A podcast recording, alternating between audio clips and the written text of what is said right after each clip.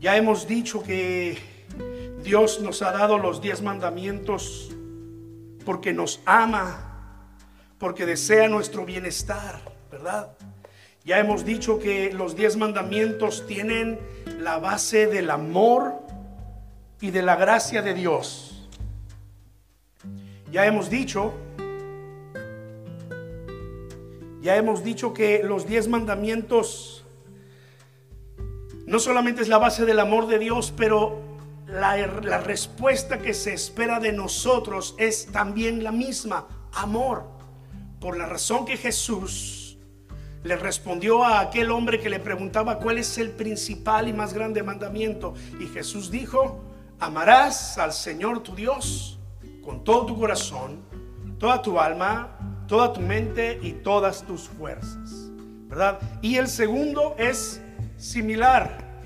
Amarás a tu prójimo como a ti mismo. Entonces, no solamente los diez mandamientos vemos que surgen del, del corazón amoroso y, y misericordioso de Dios, pero también requieren la respuesta del amor de su pueblo. Dios le presenta los diez mandamientos al pueblo solamente después de haberles mostrado su misericordia, sacándolos de la esclavitud de Egipto. No antes. Y esto es importante que usted y yo lo entendamos porque nunca fue la intención de Dios decirle al pueblo, haz estas cosas y entonces serás salvo. Esa nunca fue la intención de Dios. Porque Dios salvó a su pueblo antes y después le presentó los diez mandamientos y le dijo, vive por ellos. Si haces esto, vas a estar bien, vas a vivir. Este es mi pacto, ¿verdad? Entonces es, es la respuesta del amor de Dios la que Él espera de nosotros con la misma intensidad de amor. La semana pasada mencionábamos ese primer mandamiento que dice, no tendrás dioses ajenos delante de mí. Y veíamos cómo eh, ciertas circunstancias quieren ocupar el lugar de Dios. Cuando nosotros ponemos nuestro corazón en ellas, como por ejemplo las riquezas, ¿verdad? La, la fama o el poder. Hay personas que han eh, eh, caído en la tentación de la fama. Y cuando empiezan a ser famosos, entonces ponen su ego como prioridad. Hay artistas que han empezado eh, en el seno de la iglesia artistas, grandes artistas en la historia, antes de ser famosos, ellos dirigían la alabanza en la iglesia. Les puedo mencionar por lo menos dos de los, de los más famosos en este país, Elvis Presley. Uno de ellos empezó en la iglesia. Usted todavía puede encontrar por allí eh, algún disco de himnos cantados por la voz de Elvis Presley. Pero le ganó la fama, le ganó el poder y puso su persona como prioridad. Whitney Houston. ¿Ha escuchado hablar de Whitney Houston? Una cantante de los ochentas, una voz preciosa, angelical. Usted todavía puede escuchar por allí algunas alabanzas de ella. Ella ya murió en situación, una situación muy lamentable, muy triste, pero perdió el rumbo. Puso su, su prioridad en su persona. Y decíamos, en este tiempo hay cuestiones como la persona, como el dinero que quieren ponerse allí frente a nosotros, entre Dios y nosotros. Entonces por eso Dios dice, no pongas nada ni a nadie, no tengas otro Dios delante de mí.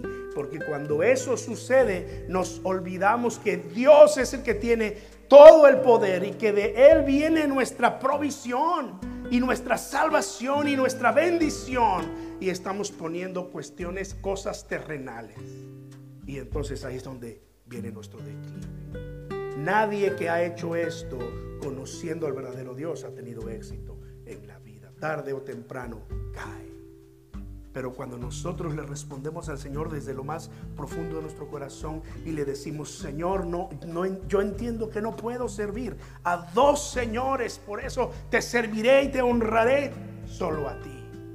Pero es una respuesta del corazón del hombre, de un corazón que ha probado la bendición de Dios y con el amor de todo su corazón dice, Señor, yo te haré mi único Dios, mi Señor. El segundo mandamiento va de la mano con el primero. Ya no nos dio tiempo la semana pasada y era mi intención terminar el mensaje la semana pasada con el segundo mandamiento. Hoy quería abarcar el tercero y cuarto, pero eh, como no hay tiempo para, para, no hubo tiempo, solo me quedé en uno. Y creo que hoy vamos a ver el dos y el tres, si es que el tiempo nos deja otra vez, ¿verdad? Dice allí el versículo 4, no te harás imagen ni ninguna semejanza de lo que está arriba en el cielo, ni abajo en la tierra, ni en las aguas debajo de la tierra. No te inclinarás a ellas, ni las honrarás. Se puede decir que el mandamiento termina allí. El resto son razones y consecuencias. Hablaremos de eso en un momento.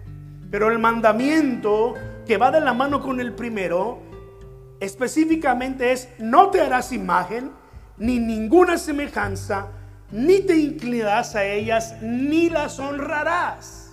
Este es el mandamiento específico de nuestro Dios.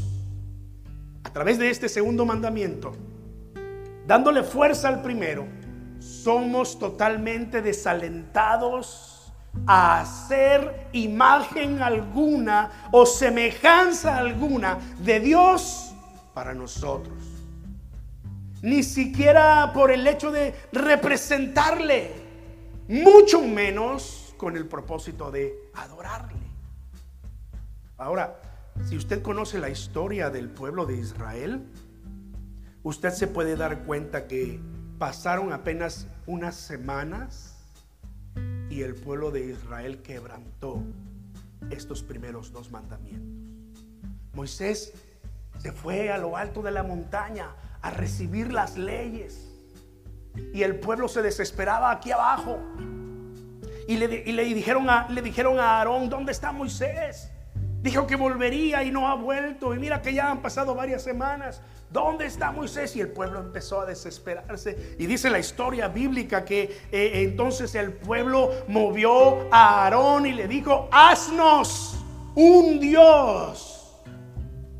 Y, todavía por razones que eh, no se pueden comprender, Aarón accedió a esta petición, juntó oro e hizo un becerro de oro. ¿Y qué hicieron los israelitas? empezaron a orarle, a cantarle, a danzarle, a brincar y a decir, he aquí el Dios que te sacó de la tierra de Egipto.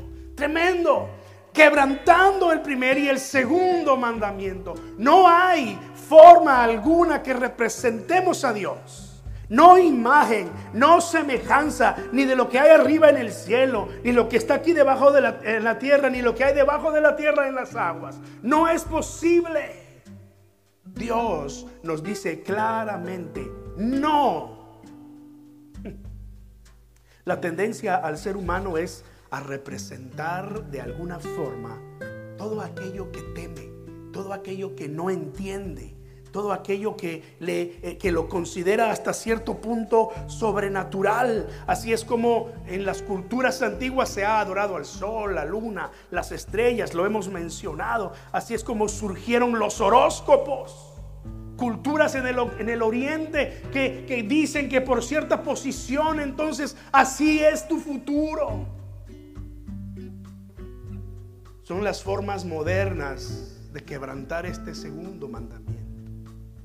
Por eso es que usted y yo no debemos confiarle nuestra vida a los horóscopos. Por el movimiento de las estrellas.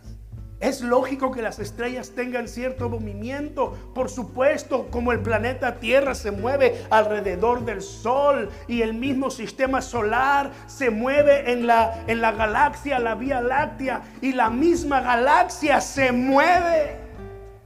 Es más, usted sabe que los... Eh, eh, Científicos se han dado cuenta que Andrómeda, que es una galaxia vecina de la Vía Láctea, también se está moviendo Y dicen los expertos que estas dos galaxias en su movimiento se están acercando cada vez más una a la otra.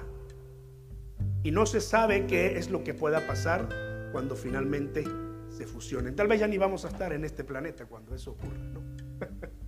Pero se está moviendo, la ciencia lo dice y, los horóscopos vienen, toman la ciencia y le quieren dar a entender a usted, ah, eh, mira, tú naciste en tal mes, entonces tú eres tal signo, entonces tú eh, te va a pasar esto y esto y esto. Y, lo curioso es que ni entre ellos eh, se ponen de acuerdo, porque un horóscopo dice una cosa y otro horóscopo dice otra cosa. ¿No lo ha comprobado? No podemos confiarle nuestra vida a las estrellas, a los mentirosos que, que utilizan todas estas cosas para hacerse de dinero. No es posible, hermanos.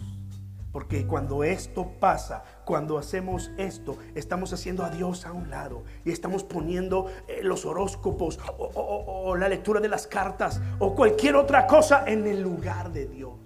Estamos haciendo a Dios a un lado y le estamos diciendo a este, confío mi vida a ti, ¿verdad? Hoy me voy a poner una ropa amarilla porque mi horóscopo me dijo que si hoy me visto de amarillo, alguien me va a dar dinero casi siempre tiene que ver con la prosperidad, con que te den dinero, con que, Dios mío, ¿no?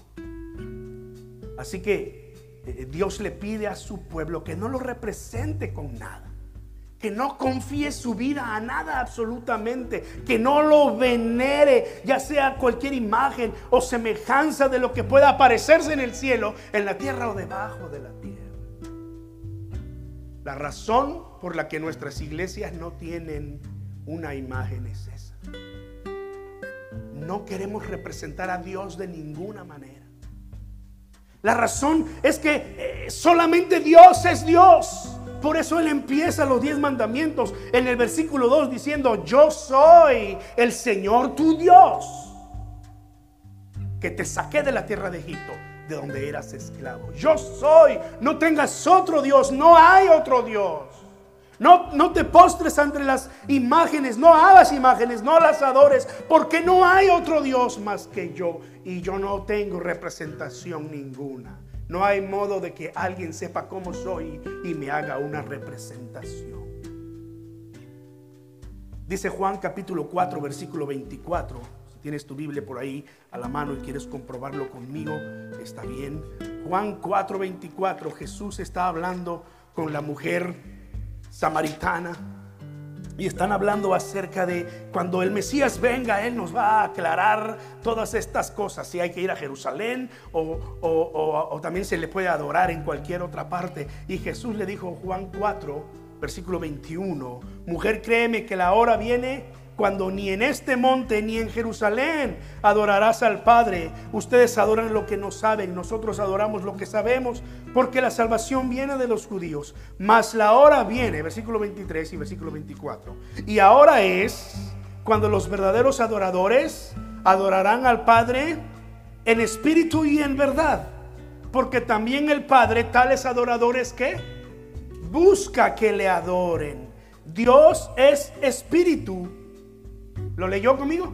Dios es qué?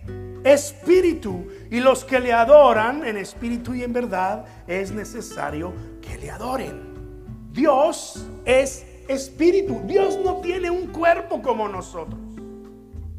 Cuando la Biblia dice las manos de Dios, los ojos de Dios lo ven todo. Él inclina su oído. No es que Dios es un super gigante allá en el cielo que tiene dos manos, dos ojos. No.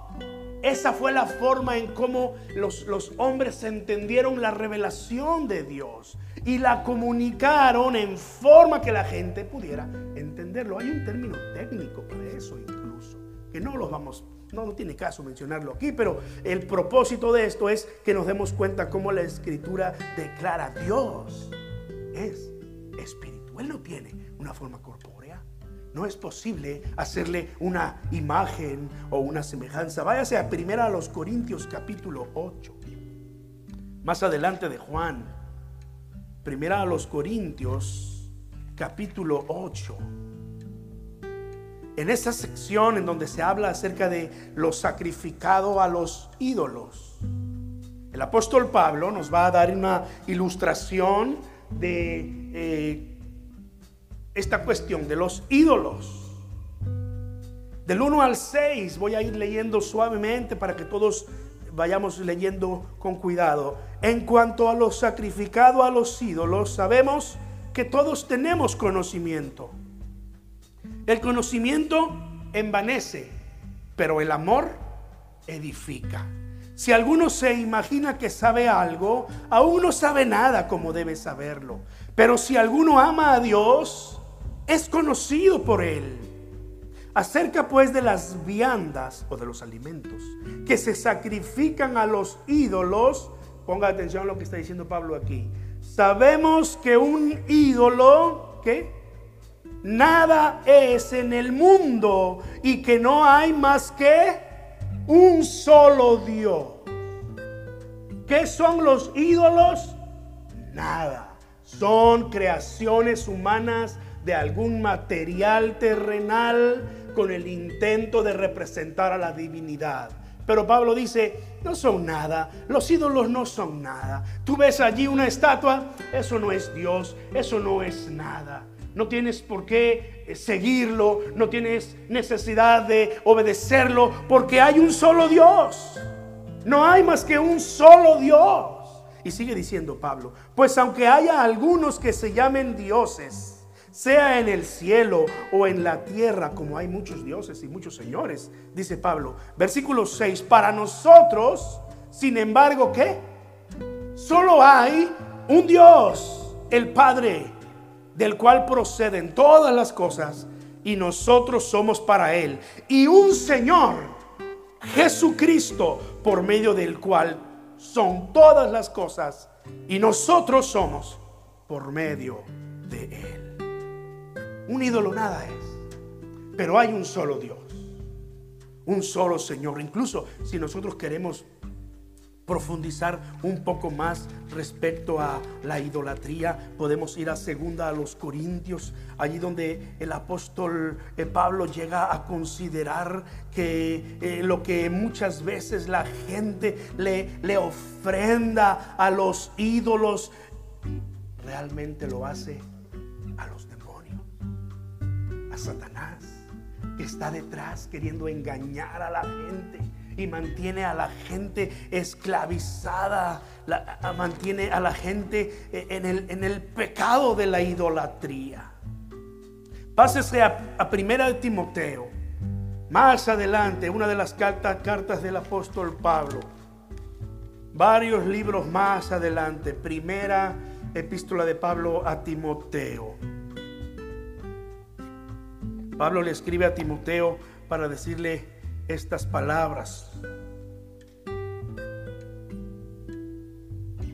Capítulo 2.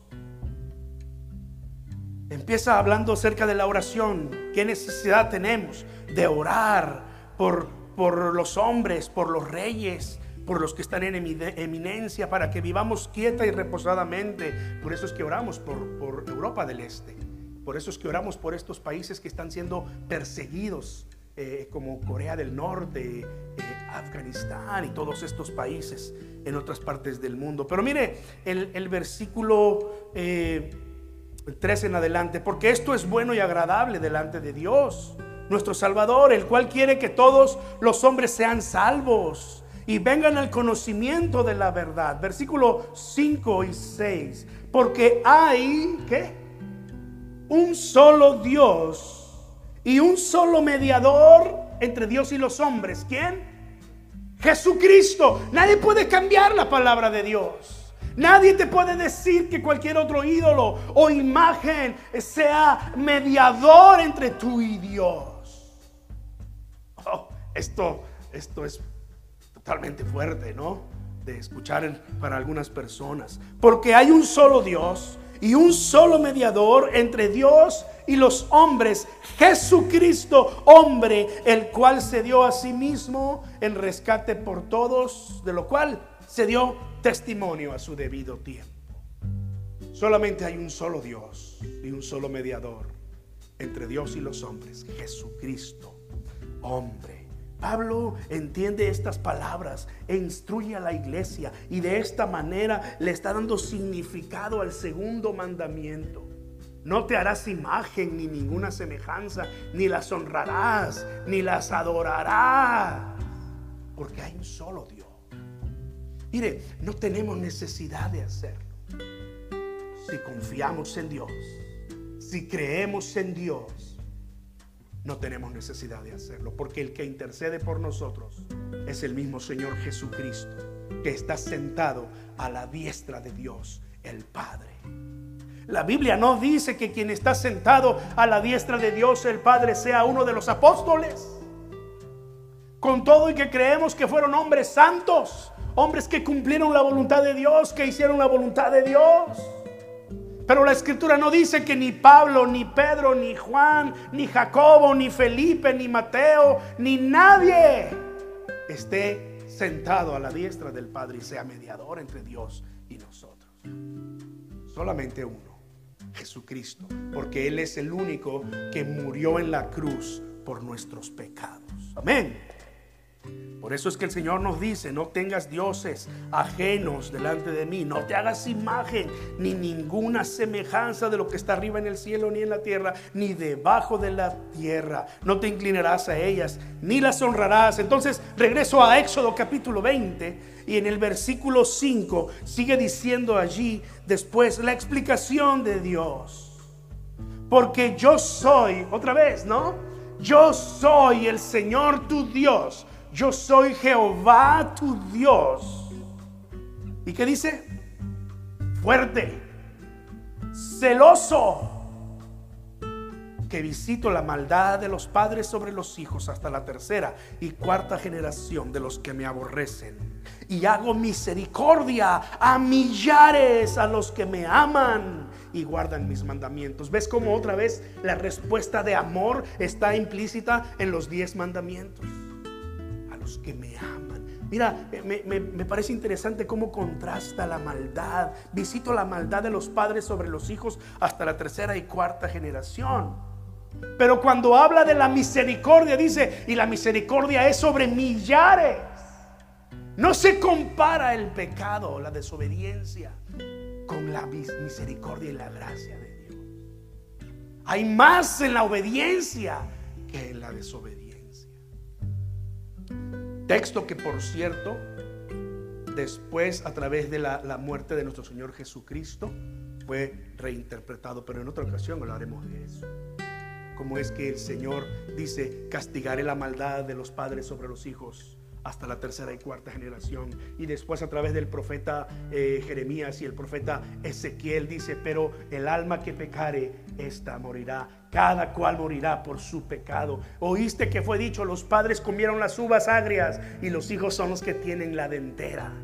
no sé cómo le llamas a eso, ¿verdad? Cuando comes fruta verde y te quedan los dientes así como que duelen o no sé cómo se dice, ¿verdad? Los padres comen las uvas agrias, los hijos llevan la dentera. Los padres cometieron pecado, los hijos pagan las consecuencias. Dice el profeta Jeremías y el profeta Ezequiel, ya no se dirá más así. Cada quien morirá por su pecado. El alma que pecare, esa es la que le va a dar cuentas a Dios. Pero la gracia y la misericordia de Dios es más grande que su. Cuando Él dice aquí en su palabra, yo soy el Dios fuerte, la palabra que está utilizando allí en el original de la Biblia es la palabra que encontramos en muchos de los nombres que tienen que ver con Dios. Por ejemplo, el nombre Osiel. Usted sabe que el nombre Osiel, que en el hebreo de la Biblia se escribe con U, Usiel, significa el, Dios es mi fuerza o Dios es fuerte y poderoso. Porque la terminación el de los nombres en el Antiguo Testamento significan Dios.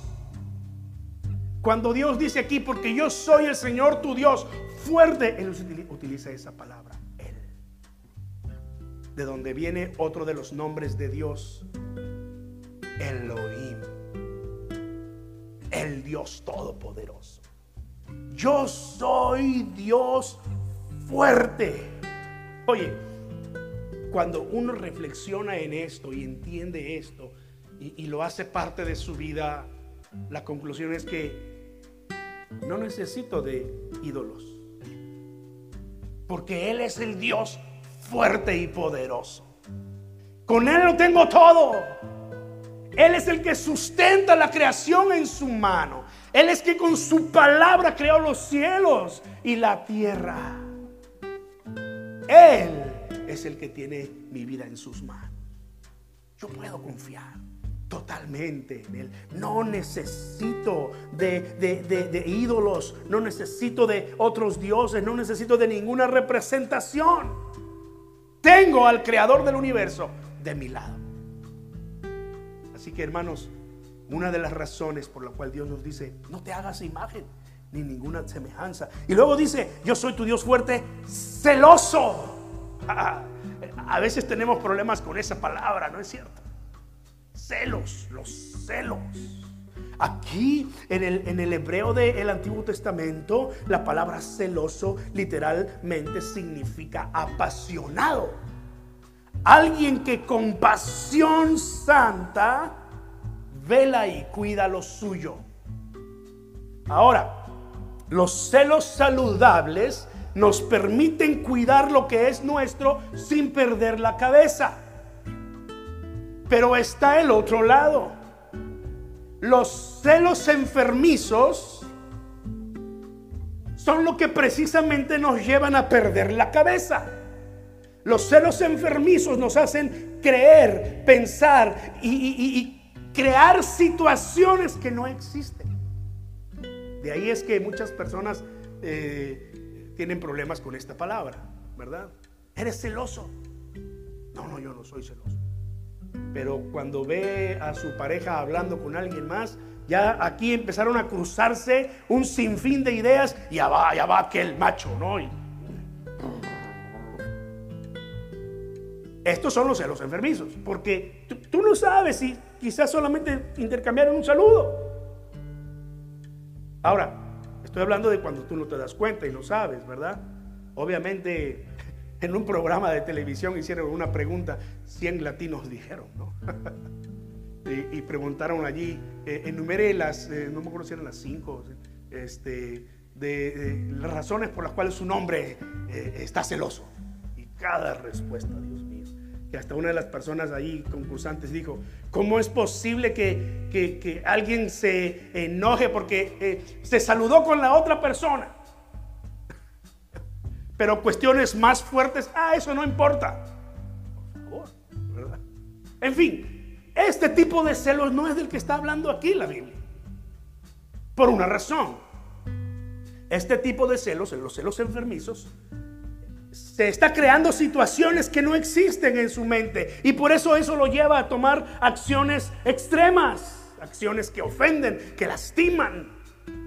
Pero como Dios no tiene ese problema, porque Él es Dios fuerte y poderoso, y Él sabe todas las cosas, este tipo de celos no entra aquí de, los celos que está hablando aquí este mandamiento es el celo santo de Dios, el amor que desea que su pueblo le sea exclusivo para él. Ahora, ¿es posible que su pueblo engañe a su esposo? Sí, y pasó en la historia de Israel. Cada generación que se levantaba sin temer el nombre de Dios. Se iba tras los dioses de las naciones. Cada generación que se levantaba y hacía esto era una generación que estaba engañando a su, a su marido, a su esposo. En esa comparación que Dios hace entre él y su pueblo. ¿Sabías esto? Que Dios le llama a la iglesia la esposa y él es el esposo. ¿Y sabías que la Biblia en Apocalipsis nos habla de un, de un gran día en donde va a haber una gran boda? La llama las bodas del Cordero de Dios. Apocalipsis capítulo 19. Y solamente van a estar allí aquellos que fueron hallados dignos, cuyas vestiduras, es decir, estilo de vida, era blanco como el lino limpio y resplandeciente aquella parte de su iglesia que permaneció fiel al Señor, que entendió que hoy en día no hablamos de, eh, precisamente dioses paganos, pero sí hablamos del dinero, sí hablamos del ego, sí hablamos de la personalidad que a veces ocupa el lugar que debe ocupar Dios. Nuestro Dios es un Dios fuerte y celoso. Y Él desea que su pueblo le sea fiel. Que con amor pueda cumplir este mandamiento. Hago misericordia a millares, a los que me aman y guardan mis mandamientos. Wow, wow. Hermanos, ¿desayunaron hoy? Sí. Bueno, porque de aquí no nos vamos hasta como a las doce y media. Me falta el segundo, el tercer mandamiento. no tomarás el nombre de Jehová tu Dios en vano. El tercer mandamiento nos va a hablar de la gloria del nombre de Dios. No tener dioses ajenos, no hacernos imagen ni representación alguna, ni postrarnos ante ellas, tiene el propósito de reconocer que solamente el nombre de Dios debe ser utilizado para su gloria. No tomarás el nombre de Jehová tu Dios en vano. Versículo 7. Este es el tercer mandamiento. La palabra vano aquí tiene dos significados. Uno eh, tiene que ver con perversidad.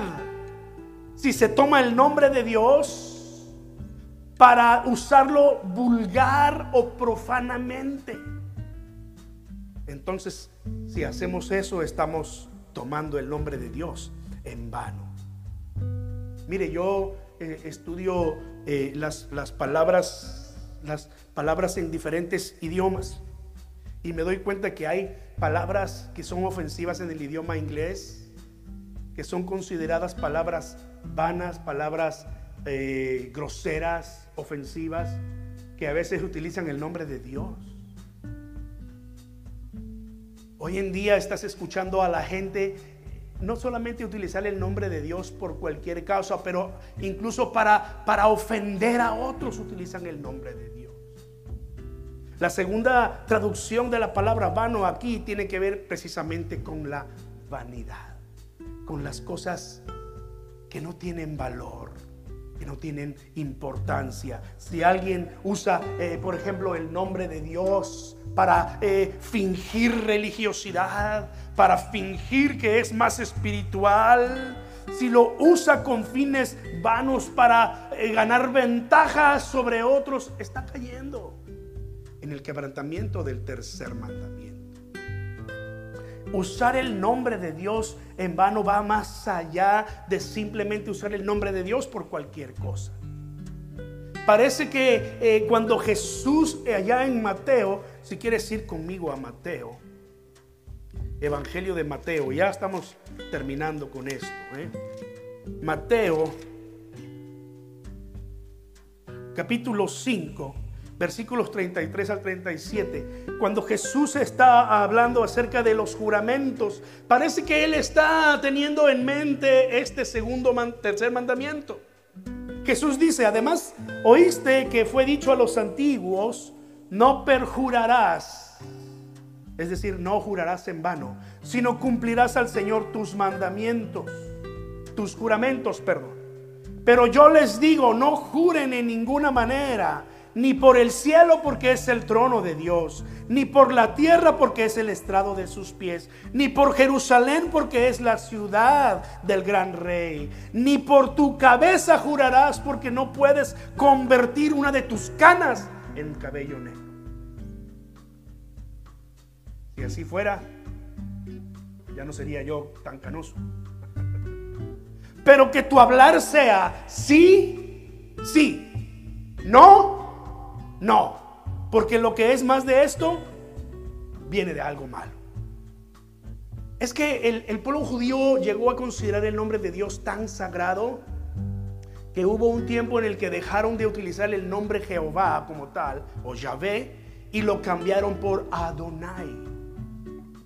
Ahora el judío quizás no tenía tanto problema de utilizar el nombre de Dios tan en vano. Eran cuidadosos con sus palabras en ocasiones respecto al nombre de Dios. Pero sí empezaron a utilizar su nombre para engañar a otros, para sacar ventaja con otros.